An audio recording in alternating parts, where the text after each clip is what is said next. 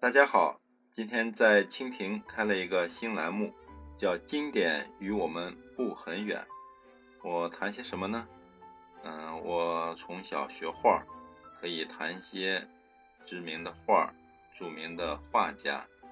没事儿呢，还可以给大家讲一讲音乐的典故，因为我选的好多背景音乐，大家都说很好听，希望找出来把这些好听的曲子给大家介绍。有的人说，你又不是学音乐的，穷做做啥，装文艺。其实有一个故事，我跟你讲一下，你就知道为什么我要谈音乐。有一个人见到毕加索说：“大师，你的画儿我看不懂。”毕加索说：“你听过鸟叫吗？”这个人说：“听过。”好听吗？挺好听的。你知道他们说的是什么吗？不知道。我的画就和鸟叫一样，所以有时候我们只要带着一个耳朵就可以了。能够欣赏到经典的音乐、美妙的画，我们不必买很好的相机，我们能欣赏就够了。我们不必买很好的音响，只要我们听的能感动自己就够了。所以给大家没事介绍一些附庸风雅的东西，希望大家不讨厌。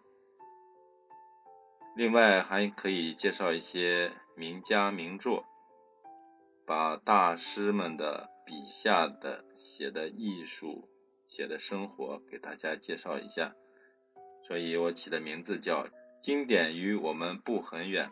开始准备写古典音乐与我们不很远，他们说你就装呢，你又不是音乐学院教授。那我就重新起了个名字叫“经典与我们不很远”。这样我可以什么都可以谈，你不能说我懂，但是我可以把懂的人写的文章给大家读一下。电台嘛，就是以听众喜闻乐见为主，你们喜欢听什么可以推荐给我，可以在水边的公众号写出你的留言，或者在 QQ 群、微信群，把你们想听的好的古典音乐。好的曲子都可以发上来，我给你们找一下相关的背景的小故事，大家一起分享。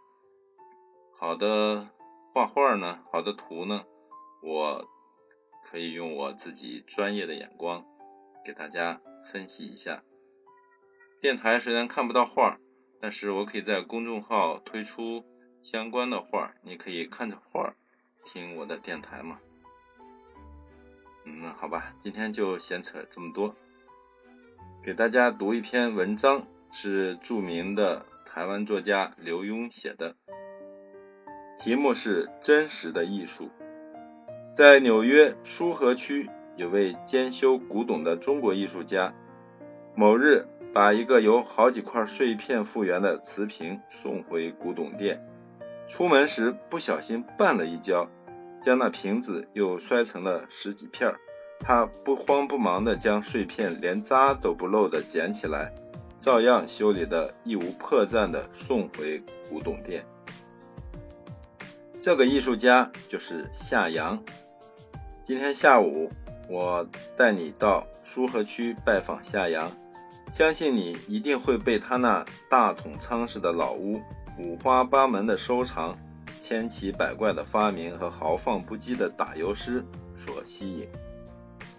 我们看到夏阳如何运用运货的推车改装成上下电动的画椅，把电话、收音机、录音机、幻灯机乃至控制画架升降的开关全部装在上面，使他能够坐在椅子上呼风唤雨。我们也看到夏阳如何用木板和纸盒。涂上黑墨，制成观景式的照相机，拍出效果绝佳的照片。更看到他以杠杆和邦普原理制成的简易洗衣机。而那些东西的材料居然多半是从街上捡来的废旧物。无怪走出夏阳的家，你笑说好像进了迪士尼乐园《明日世界》里的想象世界，简直太神妙了。问题是，那是一个想象的世界吗？实在说，它比什么世界都真实。那是一位坚持理想的艺术家与现实环境奋斗的世界。那里的一桌一椅都是攀爬艺术顶峰者。留下的血汗足迹，不知道你有没有注意到，他的鱼缸里养的是一块钱一打，用来做钓大鱼鱼饵的小鱼。虽然那些鱼一点也不华丽，却能从平凡见到真趣。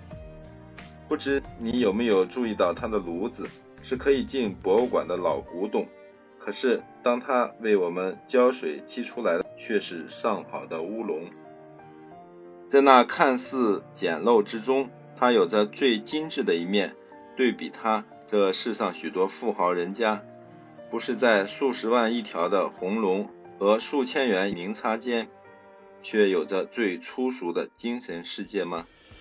所以我说，夏阳在他破旧的小屋里，呈现给我们一个最真实而感性的世界。我们何尝不能说，他与梵高、高更？的世界是一样伟大呢？是的，在人类的历史上，真正享有不朽名声的艺术家是极少数的，却有着无数有理想、有抱负，甚至宁死不屈的艺术家，像是战场上捐躯的无名英雄一般，执着的前进。记得吗？当我临走时，问夏阳在纽约二十年的岁月，觉得如何？有没有什么遗憾？他说很好。当我问他的人生哲学时，他笑答：“题目太大了，只觉得我们要为中国做的实在太多。”让我们咀嚼他的语言，并用他那真真实实的生活来检讨，扪心自问：我们有没有生活的比他更真呢？